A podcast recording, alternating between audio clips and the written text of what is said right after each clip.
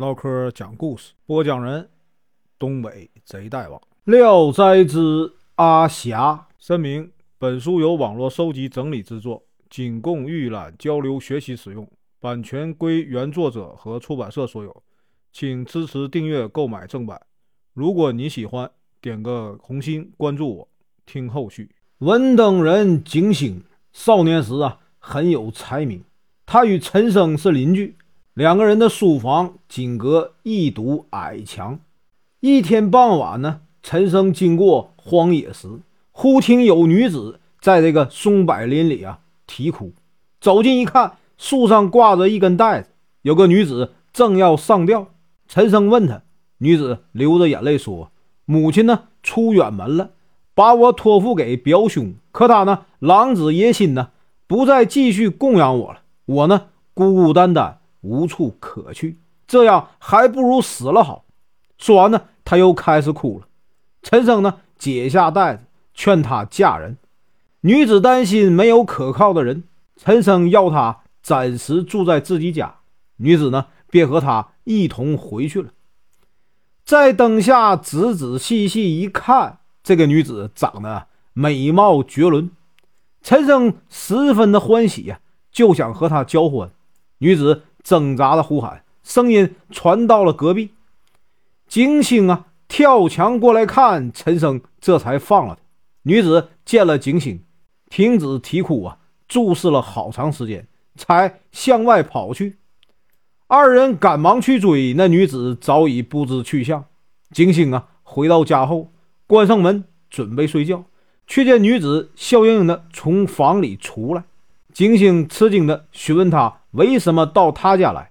他说：“陈生啊，无德无福，我不能将终身托付给他。”景星听了很高兴，问他姓名。他说：“我家祖居呀，在齐地，姓齐，小名阿霞。”金星啊，以言语挑逗他，他只是微笑，并不拒绝。于是二人呢，就同床共眠了。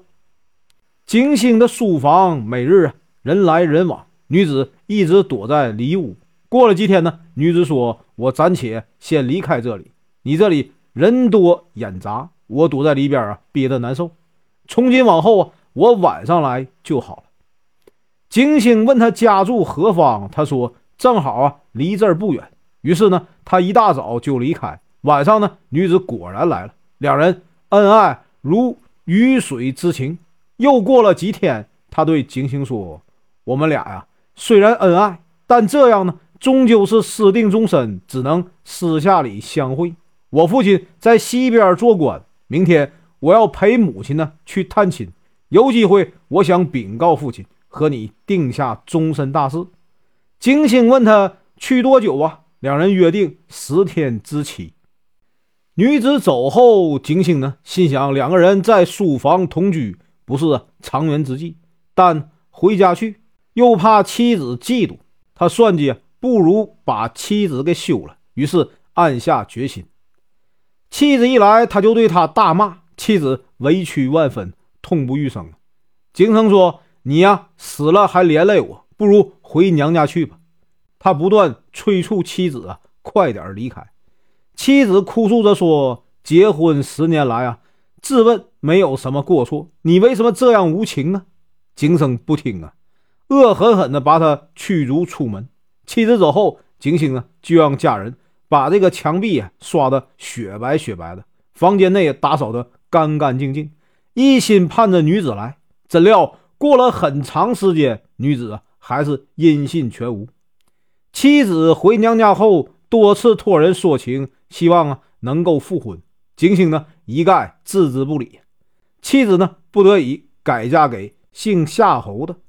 夏侯家的田地与景星家的相连，平日啊时常发生争执，积酒成仇。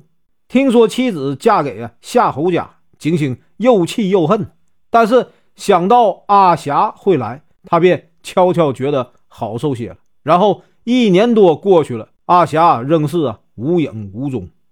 海神生日那天呢，海神庙里外啊人山人海。景星去看热闹。景星呢远远的望见一个女子，很像阿霞。走过去，他已躲进人群中。他跟踪着走到庙外，已经赶不上了，只得满腔怅恨地回到家里。又过了半年呢，他在路上迎面见一个穿红衣的女子，后面跟着个仆人，骑着一头黑驴过来。金星望去，竟是阿霞，就问跟在后面的仆人：“这位娘子是谁呀？”仆人说：“是南村郑公子的继妻。”金星问：“娶了多久了？”仆人回答：“半个月了。”金星啊，寻思：莫非认错人了？女子听到说话声，回头看了一眼。正和金星的目光相遇，金星仔细一瞧，真的是阿霞。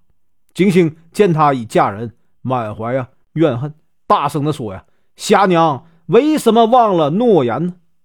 仆人听他喊祖父，想动手啊教训他，被阿霞拦住。他取下面纱，对这个金星说：“你这负心汉呐，还有脸见我？”金星说：“是你负我，不是我负你呀。”阿霞说。负了你的夫人，比负我更厉害。结发夫妻尚且如此，何况他人呢？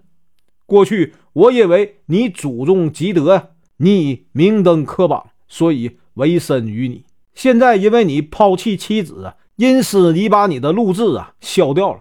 今年科举第六名的王昌就是替代你的。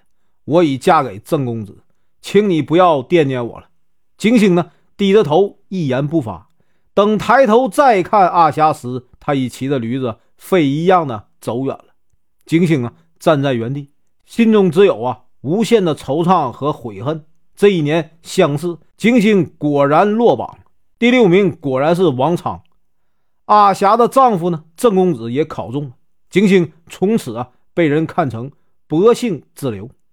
四十岁尚无配偶啊，家境啊一日不如一日。他常在亲友家。混饭吃，偶然来到郑家，郑公子留他住宿，被阿霞发现呢，不免同情。阿霞问这个郑公子：“堂上客人是不是金星啊？”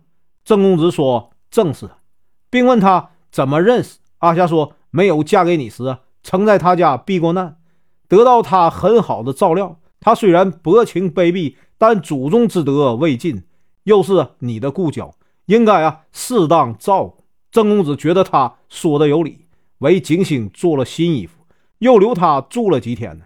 一天夜里，景星呢准备睡觉，有个丫鬟拿着二十多两银子送给他。阿霞呢站在窗外说：“这是我的私房钱，聊以报答你过去的恩情，你可拿去讨个老婆。